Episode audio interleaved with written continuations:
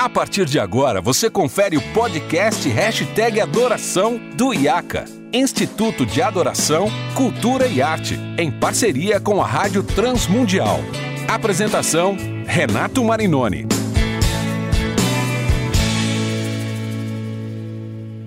Seja muito bem-vindo. Estamos começando mais um episódio do Hashtag Adoração, seu podcast aqui pela Rádio Transmundial e o IACA, Instituto de Adoração, Cultura e Arte. Eu sou Renato Marinoni e nós estamos direto do último dia do Imersão IACA 2020 e hoje tendo a alegria de receber meu querido amigo, pastor, preletor, escritor, colunista, Davi Lago. Seja bem-vindo, Davi. Tudo bom, Renato? Feliz de estar com você nessa conversa e participando mais uma vez desse evento tão abençoado que desenvolve novas amizades, uma plataforma de estudo sobre adoração, louvor a Deus.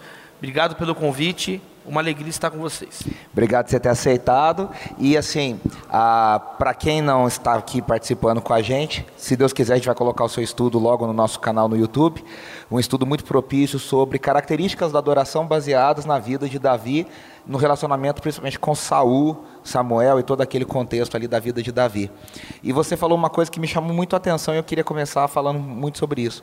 No mundo tão plástico que a gente vive, tão estético que a gente vive, das aparências, da rede social, né, da, do marketing pessoal o tempo inteiro, a gente corre o risco de perder o coração. Às vezes a gente quer só falar dos artistas, do fulano de tal, da fulaninha de tal, mas isso acontece com qualquer um de nós em qualquer lugar, às vezes numa igreja de 30 membros, né? Como que você vê esse perigo, só dando uma recapitulada aí com o pessoal, dessa dessa situação da gente perder o coração diante dessas aparências que o mundo cobra da gente? Queria falar duas coisas. Primeiro que às vezes não precisa nem 30 pessoas. Tinha duas, Caim e Abel, e já deu problema. Né? Já, duas já é, já é o suficiente. No primeiro culto é, da história. Já deu problema. Então, o problema não é a aparência, o problema é priorizar a aparência em detrimento do coração, da espiritualidade, da sinceridade. Isso é veementemente condenado nas Escrituras, no Antigo e no Novo Testamento. O Senhor Jesus, por exemplo, tem um capítulo inteiro, praticamente o capítulo 23 do Evangelho de Mateus, onde Jesus denuncia as aparências, o fingimento dos fariseus, líderes religiosos que se tornaram sinônimo de hipocrisia. Então a questão não é, é falar contra a aparência, as aparências elas importam também, só que elas têm uma importância secundária. De acordo com as Sagradas Escrituras, os seres humanos veem as aparências, mas Deus, o Senhor de Israel, o Senhor Rei dos Reis, ele vê prioritariamente o coração, o que importa para Deus é um coração, um coração contrito, o Senhor não desprezará. Somos convocados a amar a Deus de todo coração, alma, entendimento e forças. E como você muito bem colocou, nós vivemos especialmente numa época das telas. É chamado inclusive de cultura tela. Existe um autor chamado é, é, Gilles Lipovetsky, um filósofo francês, né, não cristão, que ele escreve muito sobre isso. Tem um livro chamado Cultura Mundo, onde ele vai falar da desorientação da sociedade contemporânea, uma sociedade extremamente, desde a criação da fotografia, ela vai se tornando então o cinema, a televisão, os computadores, agora os smartphones, os telões, e nós nos tornamos uma cultura imagética, uma cultura baseada muito na imagem, na foto. Algumas pessoas dizem, inclusive, que hoje em dia é mais importante saber tirar uma foto do que falar inglês, né? Porque é valorizada a pessoa que sabe tirar uma foto. É, a foto, a fotografia é muito recente também, do século XIX. Então, a, a, reflexão sobre o impacto da fotografia também é muito recente. Existe a, a Susan Sontag, o livro dela, Ensaio sobre a Fotografia, sobre a fotografia, no Brasil, publicado pela Companhia das Letras, ela fala que no início a fotografia era apenas para registrar um momento especial. E isso é diferente da concepção já agora no começo do século XXI, onde a fotografia não é apenas um, um, momento especial do casamento, um retrato de família, um registro que aquela pessoa existiu. A fotografia hoje ela se tornou uma maneira de se comunicar. Nós nos comunicamos por fotografias nas redes sociais, no WhatsApp, e isso às vezes embola na cabeça de alguma pessoa que se seduz facilmente com as aparências e, em detrimento da sua espiritualidade. Então é legal sempre nós voltarmos ao texto bíblico. A Bíblia diz: examine-se, pois o homem a si mesmo. A fé cristã é uma tradição onde a reflexão é importante. Devemos amar a Deus de todo o coração, alma e entendimento. Está escrito que na ceia do Senhor nós devemos examinar a nossa vida, não a vida dos outros, não o que o outro tem que fazer, mas o nosso próprio coração, como o salmista diz: sonda-me, Senhor. É um exame que é feito com o auxílio do próprio Deus. Porque também, se nós apenas ficamos examinando a nós mesmos, sem a graça de Deus e a presença de Deus, torna-se apenas um alto flagelo. Às vezes a pessoa fica apenas se culpando, apenas se condenando. E também não é sobre isso.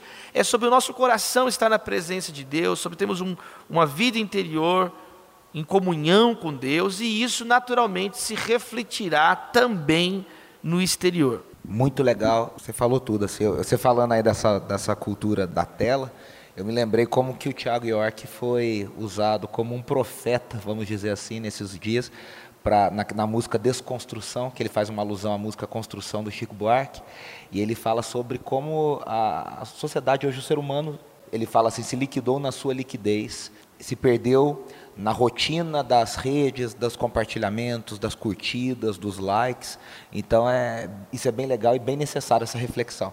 Agora, eu queria te fazer uma pergunta que eu já ouvi várias vezes, imagino que você já ouviu isso milhares de vezes. Você é um cara com trânsito em várias vertentes do mundo evangélico. A gente, o IACA também tenta ser assim, a gente também sofre esse tipo de questionamento. Nos dias hoje que a gente vive esse fla-flu que ou você é de esquerda, ou você é de direita, ou você é reformado, ou você é neopentecostal, ou você é do poder, ou você é isso.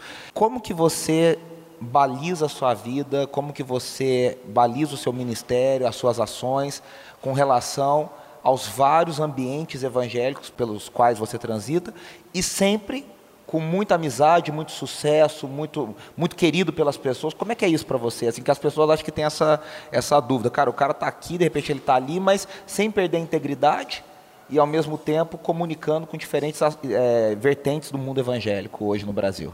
Eu não sei, Renato, assim, eu acho que é uma questão muito familiar também. Meus quatro bisavôs foram plantadores de igreja, pregadores, pastores. Por parte da minha mãe, meu bisavô Estevão Palei foi organizador da Igreja Batista em Lucélia, onde minha mãe nasceu, no interior de São Paulo, meu, com minha bisavó Varvara. Eles eram russos e serviam a Deus. É, eram da igreja provavelmente ortodoxa, quando chegou no Brasil, ficaram na igreja batista. É, outro bisavô, José de Benedito, e minha bisavó Margarida, da igreja batista da Lapa, aqui em São Paulo, capital. Uhum. Por parte do meu pai, o meu bisavô Antônio Felizmino de Oliveira e minha bisavó Júlia, também foram da igreja batista, vieram é, de Pernambuco, para o estado de São Paulo. Meu avô se dedicou na região de Marília, na década de 1940, na plantação de, de trabalhos naquela região. E meu outro bisavô, Anísio Lago, ele foi o organizador da primeira igreja presbiteriana independente em São Caetano do Sul, eh, São Paulo, com a minha bisavó Maria. Então eu venho de uma família que ela já é envolvida. Então, na verdade, assim, isso é muito natural para mim. É uma coisa que eu também é, simplesmente fui criado. Eu não fui ensinado a maltratar ninguém eu não fui ensinado a ficar desrespeitando ninguém. O contrário, eu fui, eu fui educado de uma maneira a respeitar a opinião das pessoas, ter as minhas próprias convicções, mas sempre respeitar as pessoas. Porque também não existe na Bíblia nenhuma vez que Deus mandou odiar ninguém. Deus nunca mandou odiar ninguém. Não existe isso. É o contrário. Desde o Antigo Testamento, em Êxodo 23, por exemplo, verso 4 e 5, 3, 4 e 5, fala assim: se você encontrar o jumento do teu inimigo perdido é, é, o jumento animal, não o inimigo jumento, é o jumento do inimigo. É bom fazer essa distinção. Perdido. Você deve restituir, devolver para ele o jumento. É. Se você encontrar o animal caído sobre a própria carga, certamente vai restituir, mesmo que a pessoa te odeie. Provérbios, capítulo 25, vai dizer: se o teu inimigo tiver fome, dele de comer, se tiver sede, dele de beber. O apóstolo Paulo cita o texto em Romanos 12. Então, é muito interessante que Jesus ele vai dizer assim no Sermão do Monte: Vocês ouviram o que foi dito: Ama o teu próximo e odeia o teu inimigo. Eu, porém, vos digo: Amem vossos inimigos e orem por quem vos persegue. O nosso chamado é amar a Deus e amar ao próximo como a nós mesmos. Então, muito vai disso também do amor. A pessoa que também gosta de ficar debatendo, esse é um terceiro aspecto. Então, primeira questão familiar, segunda essa questão do nosso chamado a amar e servir as pessoas. Ótimo. E terceiro, a ênfase que algumas pessoas têm de ficar discutindo. O apóstolo Paulo ele fala por seis vezes na primeira carta de Timóteo: evite controvérsias inúteis, evite brigas desnecessárias, evite discussões por causa de genealogias intermináveis. Quer dizer, a nossa capacidade de falar asneira é interminável. E tem pessoas que ficam brigando. É, um coração beligerante, muitas vezes, né? Uma pessoa beligerante é fruto de, de ausência de Deus na vida da pessoa. Então, eu, é, desde os. Eu comecei a pregar com 15 anos, mas de 15 a 16 anos, assim, eu, eu tenho muito clareza do que, que eu creio doutrinariamente, teologicamente, e eu sigo na mesma linha desde então é, claro, adensando, aprofundando, a gente forma, a gente claro. casa, a gente tem filho, a gente vai. Mas é a mesma, é, é a mesma coisa. Então, nós é, precisamos entender também que mais do que aplauso de pessoas, o que importa na vida é a aprovação do Senhor. Eu vejo muitas pessoas que querem se afirmar também através desses rótulos. A pessoa, eu acho isso tão infantil, eu acho isso tão antibíblico, eu acho isso uma coisa tão ignorante. As mesmas pessoas que às vezes admiram o C.S. Lewis, falam do John Stott, falam desses servos de Deus, são as primeiras a fazerem o contrário do desses exemplos de pessoas é. imperfeitas. É. O que, que essas pessoas fizeram? Elas entenderam o chamado delas e se mantiveram ali na, na ortodoxia cristã, no, no ponto comum, e seguiram o caminho delas sem essa necessidade de ficar brigando com os outros. É verdade o Stott mesmo, né, dialogou tanto, estava lá em Lausanne, estava nas, quer dizer, as pessoas não têm muita essa noção e a gente acaba ficando num mundo muito complicado e muito de ou você é daqui ou você é dali. É, né? e tem que entender que tem as tribos. No é. Antigo Testamento são tribos diferentes de uma mesma nação. No Novo Testamento, a metáfora do corpo é utilizada bastante para isso. É. Cada membro do corpo tem uma função, mas é o mesmo corpo e o cabeça é Cristo.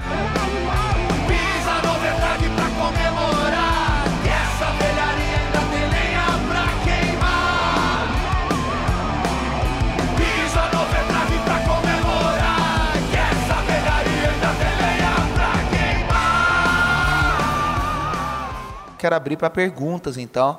Ah, quem quiser fazer uma pergunta, aproveitando o Davi aqui com a gente, para a gente debater. O Ari está com o microfone, pode levantar a mão e já perguntar para a gente tocar esse momento aqui rapidinho. Vamos lá.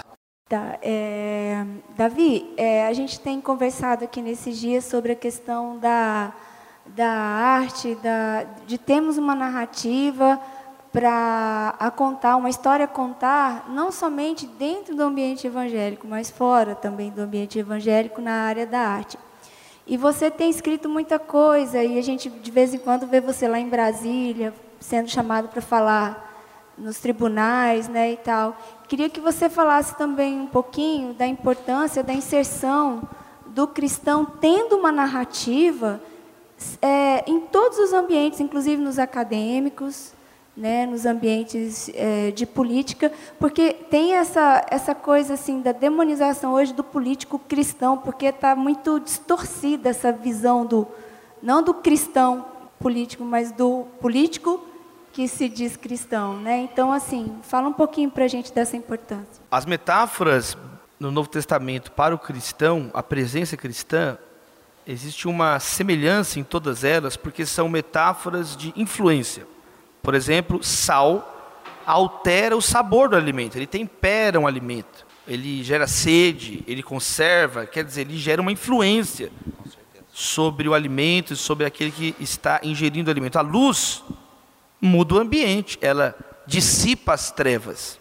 A luz também, dependendo, pode gerar calor, ela ilumina. O fermento, nós somos chamados também de fermento, e o fermento ele altera a consistência da massa. Pode ser pouco fermento, mas ele é suficiente para alterar toda a massa. Nós somos chamados de aroma de Cristo, o aroma de Cristo, o perfume de Cristo. O perfume faz isso, ele muda a atmosfera, ele muda o odor, o cheiro. Então, nós precisamos estar conscientes que o encontro do cristão com outra pessoa ele nunca pode ser estéril, porque nós sempre temos algo a entregar, o Espírito de Deus que habita em nós, uma palavra de Deus que está em nós.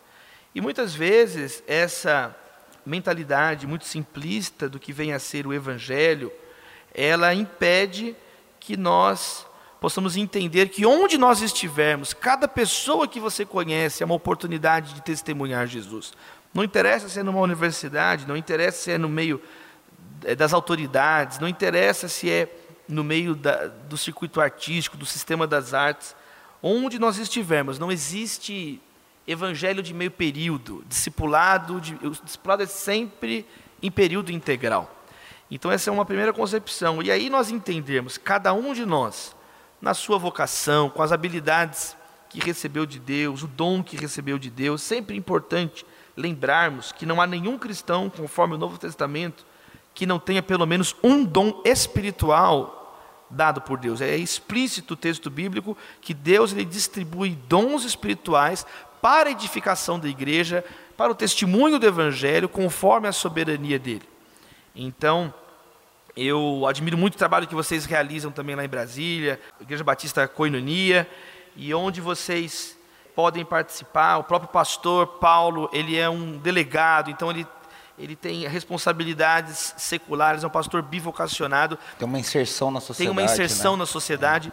E eu acho que essa consciência, especialmente na nova geração, ela precisa ser aguçada. A nova geração tem que ser ensinada com relação a isso de um modo bíblico, porque é algo natural da vida cristã, não é algo que é forçado. Isso deveria ser uma consequência natural da nossa vivência do Evangelho. É isso aí, muito bom. Ótima pergunta, Glaucio. Uma pergunta aqui, Ari do André Castilho.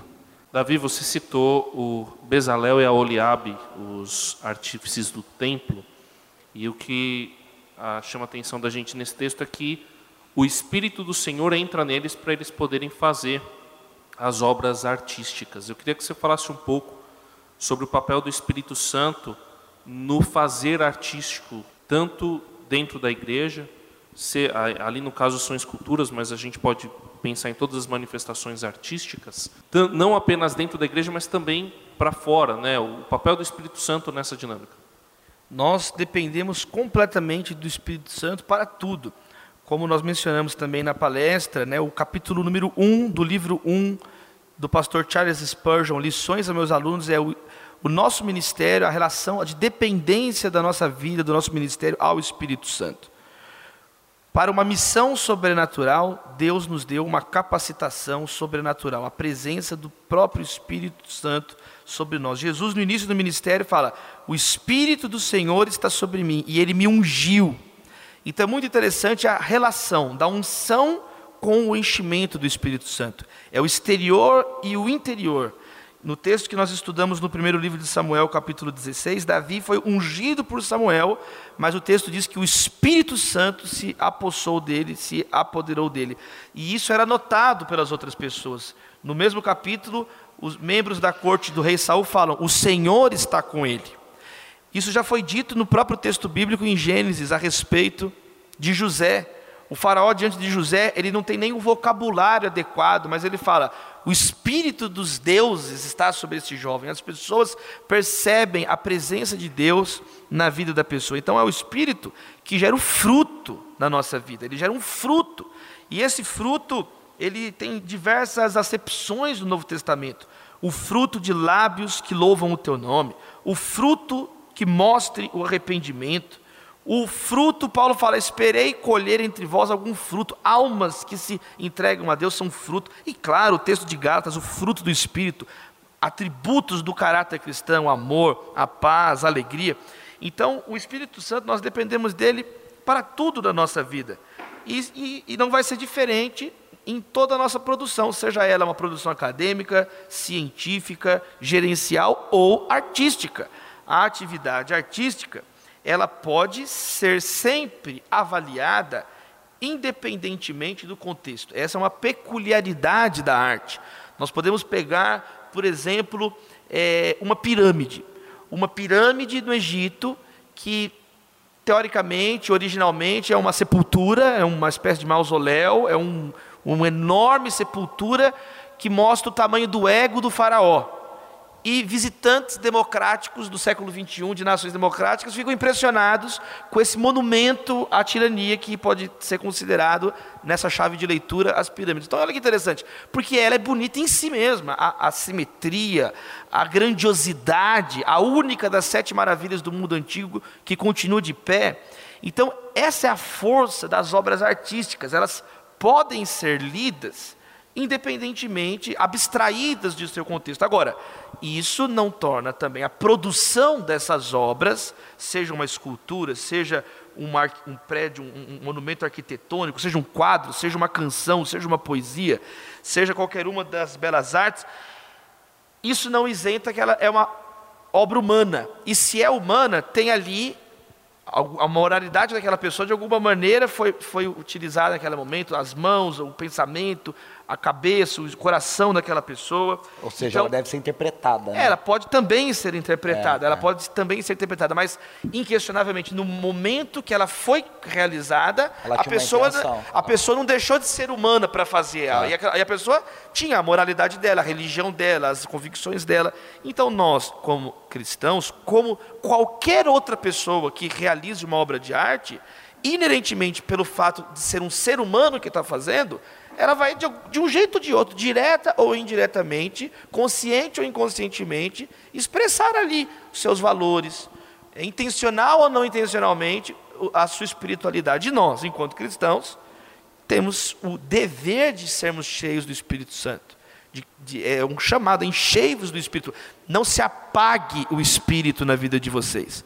Então, um, um artista cristão, alguém que é vocacionado para isso, sim, ele precisa do Espírito Santo que é o Espírito de Cristo. Sem mim nada podeis fazer, Jesus diz. João 15, 5. Muito além de mim, maior, e ainda assim comigo. Teu amor insiste até o fim, me diz por onde ir. Muito bom, para a gente encerrar esse podcast especial direto aqui do Imersão IACA 2020, recebendo meu querido amigo Davi Lago. A última pergunta, irmão Jefferson Hilário. Eu gostaria, na verdade, uma, uma curiosidade. É, você falou, e eu concordo com isso, né, que no caso do artista, ele, ele sempre vai ter, de alguma maneira, a, a, aquilo que ele é, ele, de alguma maneira, vai passar para a sua arte. É, eu ouvi, há uns anos atrás, de um, de um médico dentista, né?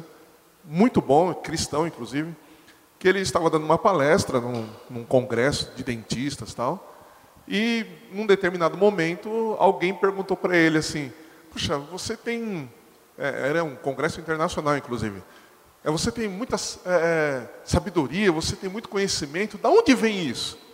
Aí ele pegou e falou assim, bom, deixa eu fazer um, um, uma pausa aqui então, vou colocar um ponto e vou te explicar de onde que vem isso. Aí ele citou é, Isaías 11, do espírito de sabedoria, de conhecimento, etc. etc e, tal, e aí ele foi falar sobre é, que a sua principal é, inspiração vinha de Deus.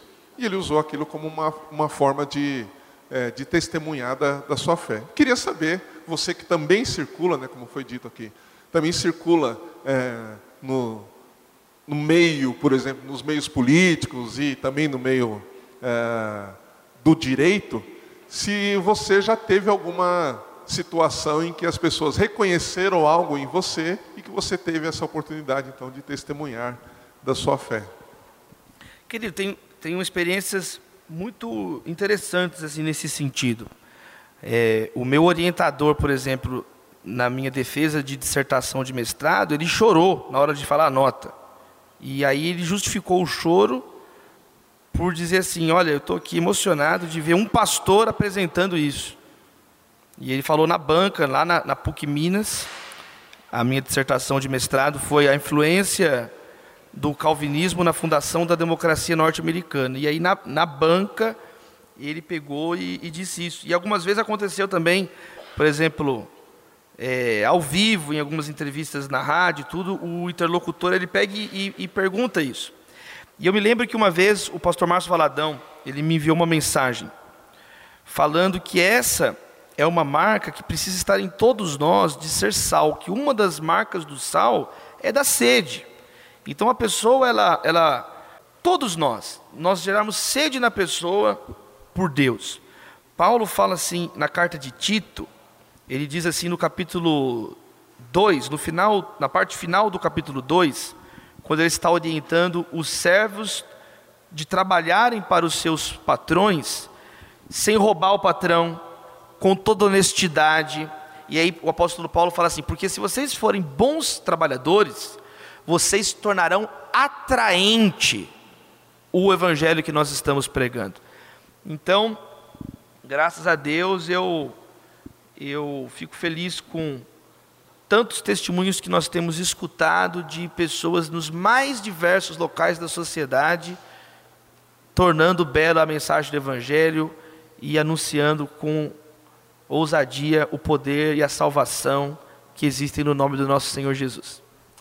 É isso aí, nós estamos encerrando mais um episódio especial, gravado diretamente do Imersão IACA, aqui no Hotel Campestre Atibaia. Uh, recebendo meu querido amigo Davi Lago, obrigado, Davi, obrigado, você é uma benção, sempre bom te ouvir. Que Deus continue te dando muita sabedoria, abrindo muitas portas, porque a gente precisa realmente de testemunhos assim. Obrigado a todos, com a produção da Rádio Transmundial, apoio do IACA, Instituto de Adoração Cultura e Arte. Eu me despeço aqui, até o próximo episódio. Preciso ser mais